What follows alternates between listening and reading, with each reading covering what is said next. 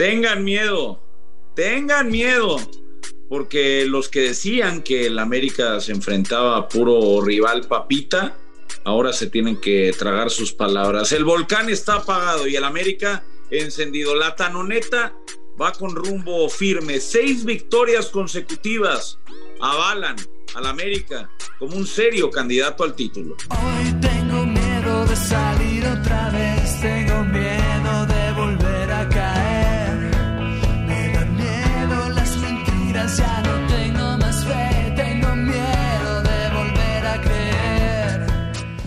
La tanoneta, nadie piensa en la tanoneta. En este momento la tendencia es el cadenismo.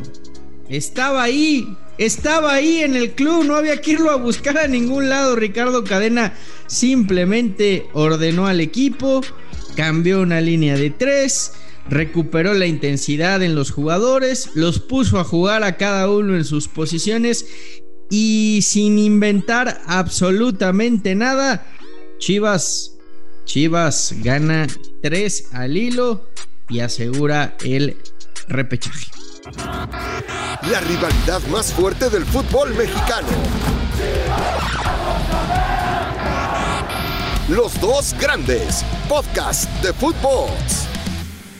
Hola, ¿qué tal, Footboxers? Y sean todos bienvenidos a los dos grandes. Les saluda a Fernando Ceballos junto al Pollo Ortiz. Estarás contento por la exhibición de, de tu AME ante Tigres y ahora ya, ya lo vas a candidatear al título o qué? Pues sí, güey, no mames. ¿Cómo estás, Fer? Eh, buen día. Pues sí, sí, la verdad es que estoy contento. Era un resultado que el americano necesitaba para, para confirmar, para confirmar un par de cosas. La primera, que Fernando Ortiz tiene elementos para quedarse la siguiente campaña. Creo que con Pase lo que pase. Sí, yo creo que pase lo que pase. A ver, obviamente América ahorita todavía no tiene, eh, no está ni siquiera entre los cuatro primeros, pero está muy cerca de quedar eh, en liguilla directa.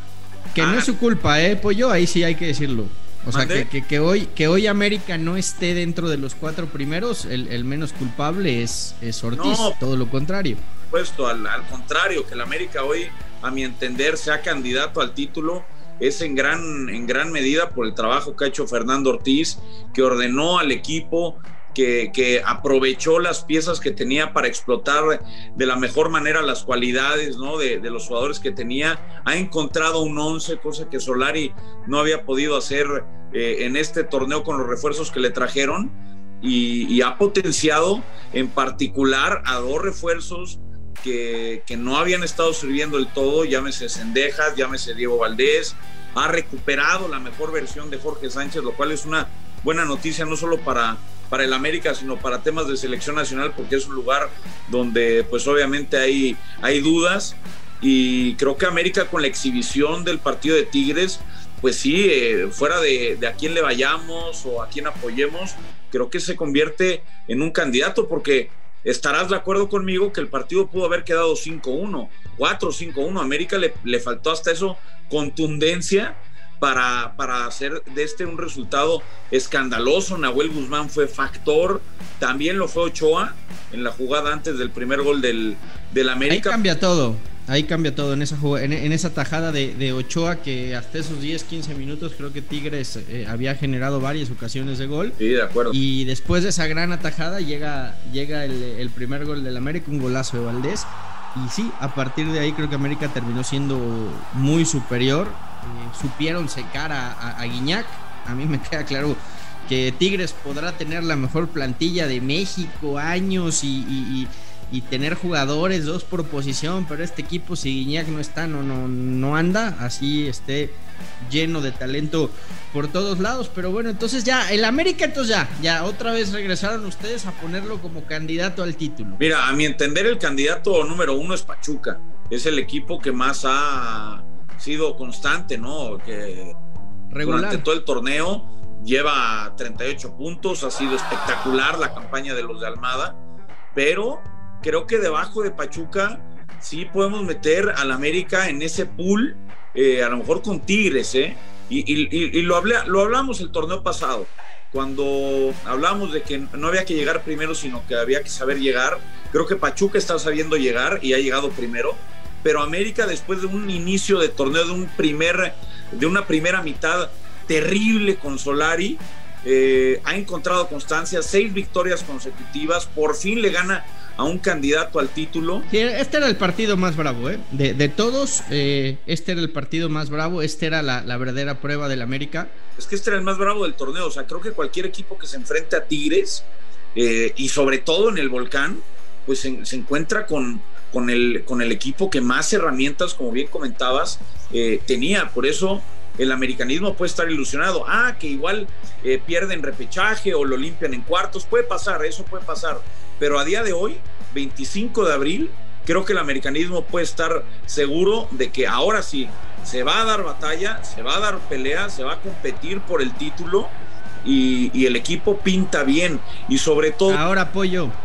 Pero, ahora apoyo. Sobre todo que Fernando Ortiz ya, ya no se tiene que pensar en el Arcamón, ya no se tiene que pensar en Almada, ya no se tiene que pensar en Gareca si, si Perú lo eliminan. Es decir, América encontró al técnico, tiene el plantel para, para competir, viene en buena inercia y creo que es una pésima noticia para todos porque de por sí encontrarse al América en liguilla nunca es fácil, encontrarlo con esta inercia, más allá de lo que pasa en el clásico joven, eh, es mucha, es mucho peor. O sea, ya renovamos a Ortiz y que le den contrato como técnico. O sea, ya nos olvidamos del interinato, ¿no? Que es el próximo técnico del América. Se lo ganó.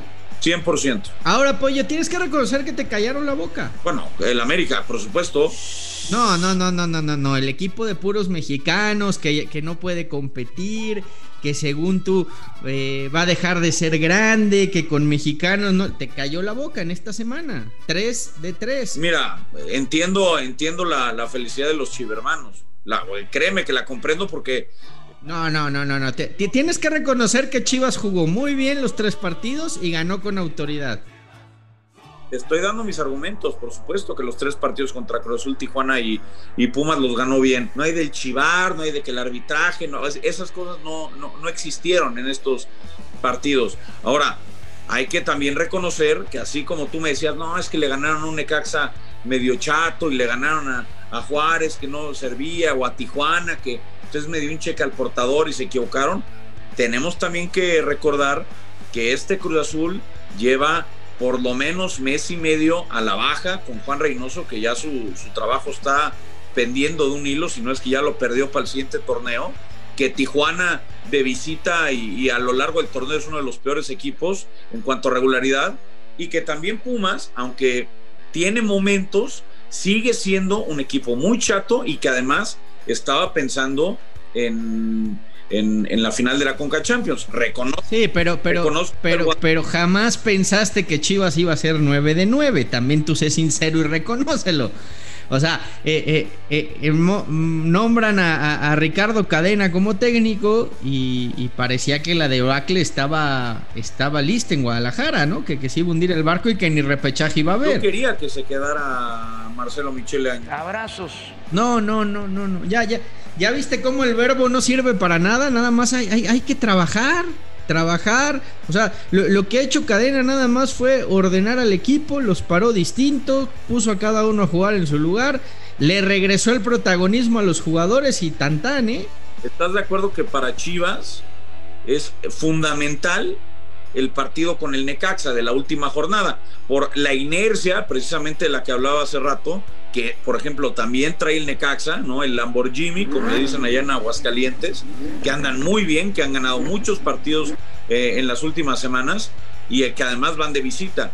Yo creo que ahí es donde podemos ver qué tanto puede hacer Guadalajara en la liguilla, ¿no? Digo, diferenciando con, con el América, ahorita nada más hablando del, del Guadalajara. Creo que la prueba, aunque Cruz Azul y, Pumas tienen mucho más nombre que el Necaxa, creo que la verdadera prueba para Chivas está en Necaxa, ¿o no? Ahora, imperdonable, imperdonable de verdad que, que, que Ricardo Peláez haya permitido que, la selección mexicana te quite tres jugadores.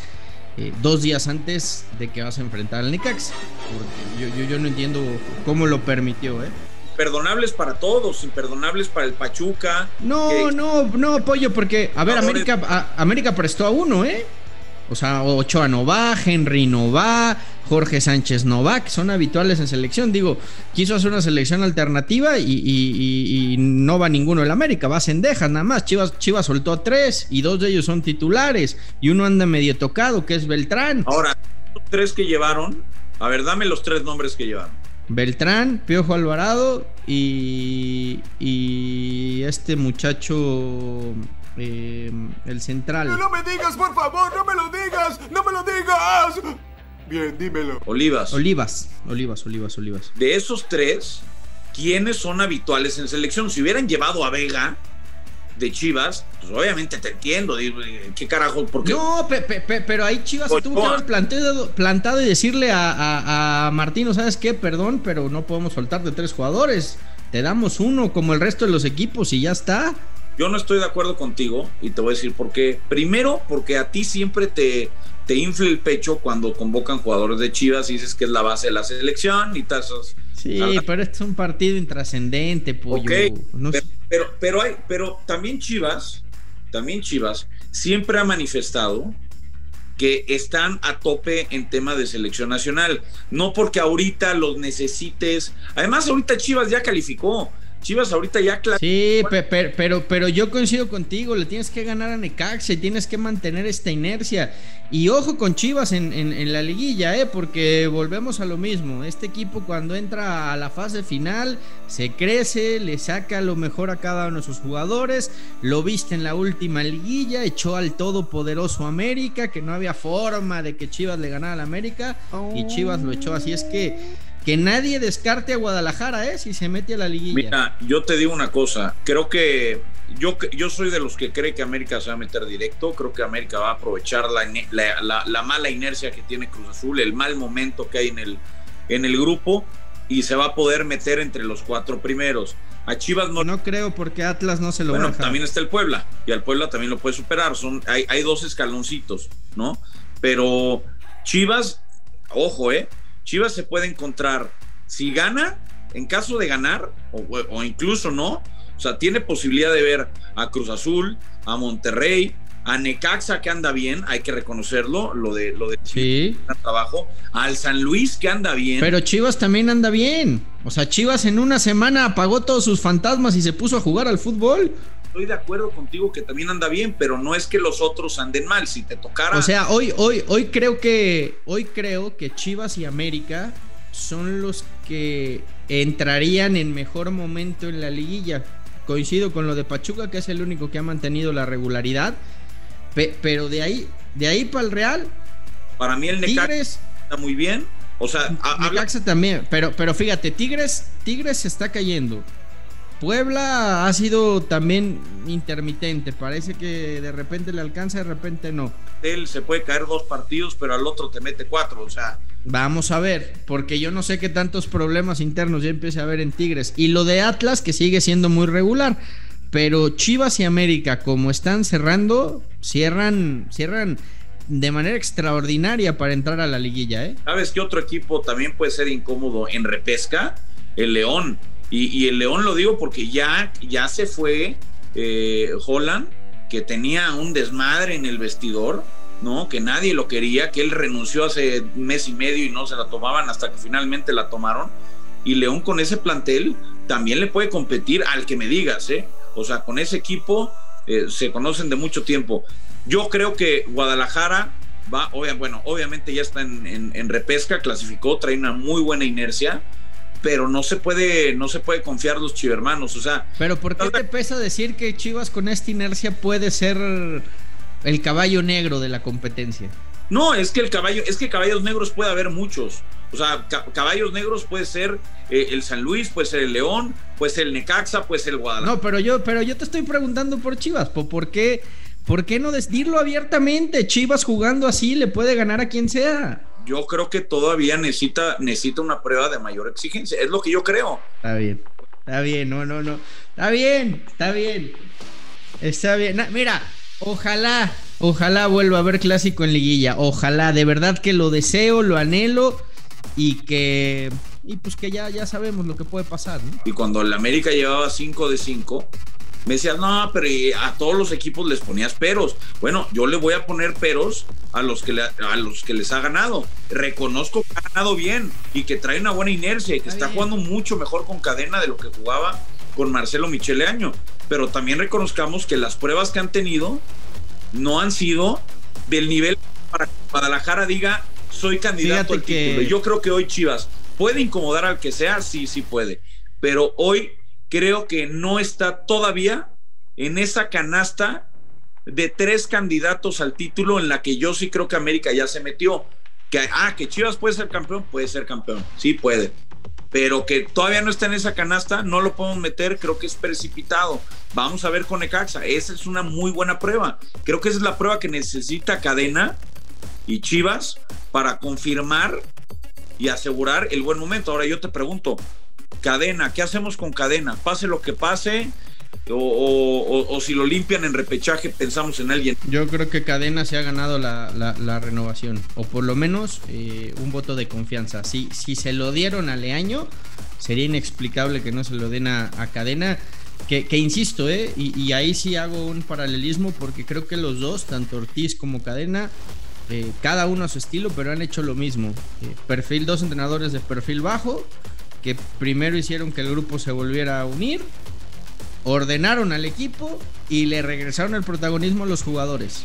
Eh, hoy, hoy se habla de, Chivas por sus jugadores y de América por sus jugadores y creo que eso ha sido en gran parte por el perfil bajo de, ambos técnicos que para mí se han ganado la, la continuidad, pero vamos a ver qué pasa. Pollito, pues eh, ahora sí da gusto hablar de los dos grandes, así es que lo seguiremos haciendo, nos escuchamos el miércoles. Seguro que sí, nos escuchamos, viene semana de selección nacional, a mitad contra Guadalajara, contra Guatemala.